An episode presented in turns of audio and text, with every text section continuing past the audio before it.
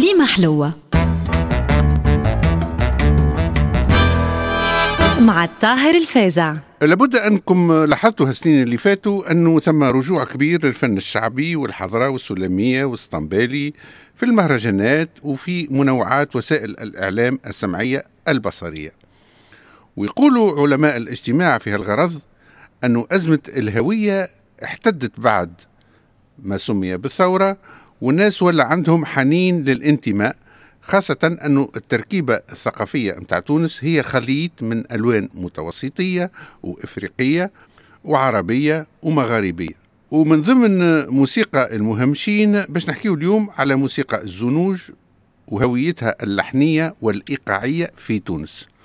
هو عموما موسيقى الزنوج في العالم تحمل نفس الآلام من البلوز اللي أرخ لحنيا المعاناة الإفريقي في أمريكا في العالم الجديد للجاز اللي تولد في دلتا متاع الميسيسيبي للريجي في جزر الكناري للتانجو اللي نما في شوارع الأرجنتين. وصولا للقناوة في المغرب والاسطنبالي في تونس.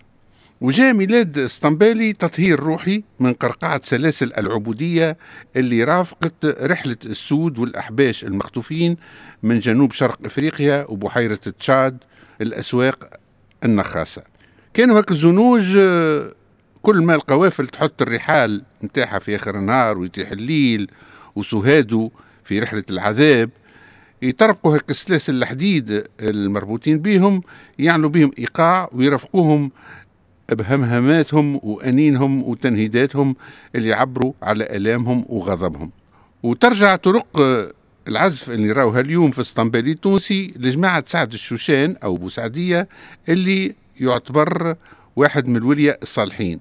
وبوسعدية شخصية تراثية تحكي على ملك من ملوك إفريقيا اتخطفت بنته سعدية وتسلسلت وتباعت في سوق من أسواق العبيد. لبس قناع باش ما تكتشفش الهوية متاعه وهام في البلدان يلوج عليها ويردد في الغنايات اللي تعرفهم بنته لعلها تسمعه وتتعرف عليه. في اسطنبالي يتقمص زنجي شخصية بوسعدية ويكون هو محور الاحتفال الراقص اللي يستعيد رقصات الزنوج الأفارقة.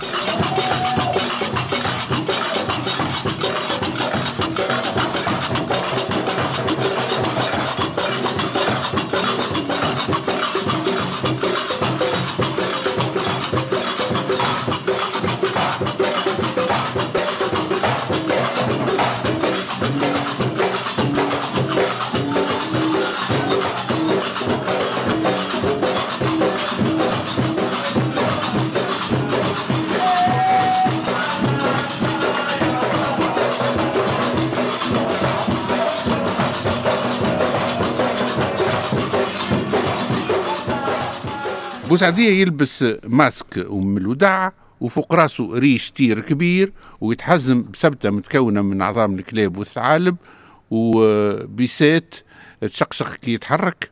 وهك الودع والأصداف البحرية ترمز للوجه.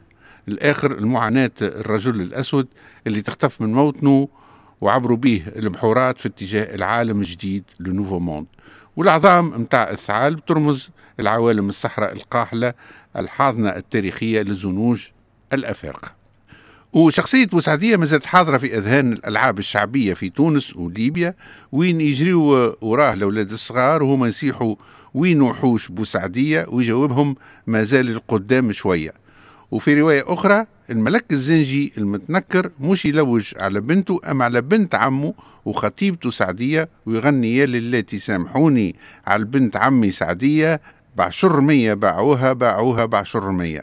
ولعلنا نلقاو هالحكاية رمز رحلة البحث على الهوية وسط ذوبان الذات داخل هالمجتمعات الحاملة للاختلافات العرقية واللونية.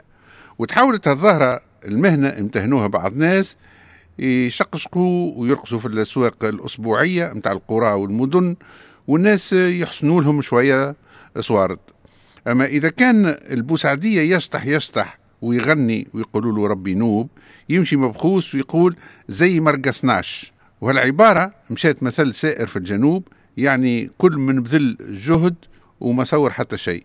كما التوانسة بعد 14 جانفي ينجم يقولوا زي ما درناش ثورة على خاطر كانوا طالبين الشغل والحرية والكرامة الوطنية. يا أخي أعطوهم الشب. ورجوعا الموضوع اسطنبالي قلنا أنه هالموسيقى تتميز بآلاتها وإيقاعاتها.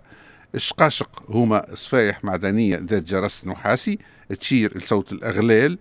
وطرق الحديد اللي رافق رحلة العبيد الزنوج لشمال إفريقيا. الجمبري هو آلة وترية وإيقاعية يرمز لتاج الدنيا اللي يرشد السامعين البوابات اللحن الإفريقي والطبلة مجعولة باش تشحن الأرواح الراقصة في تحرر من اللاوعي بثقل العالم وفوضاه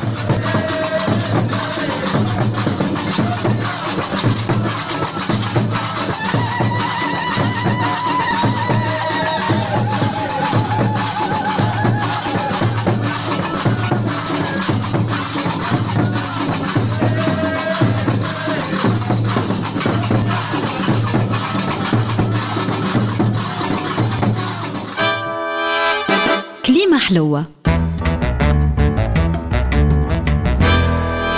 مع الطاهر الفازع.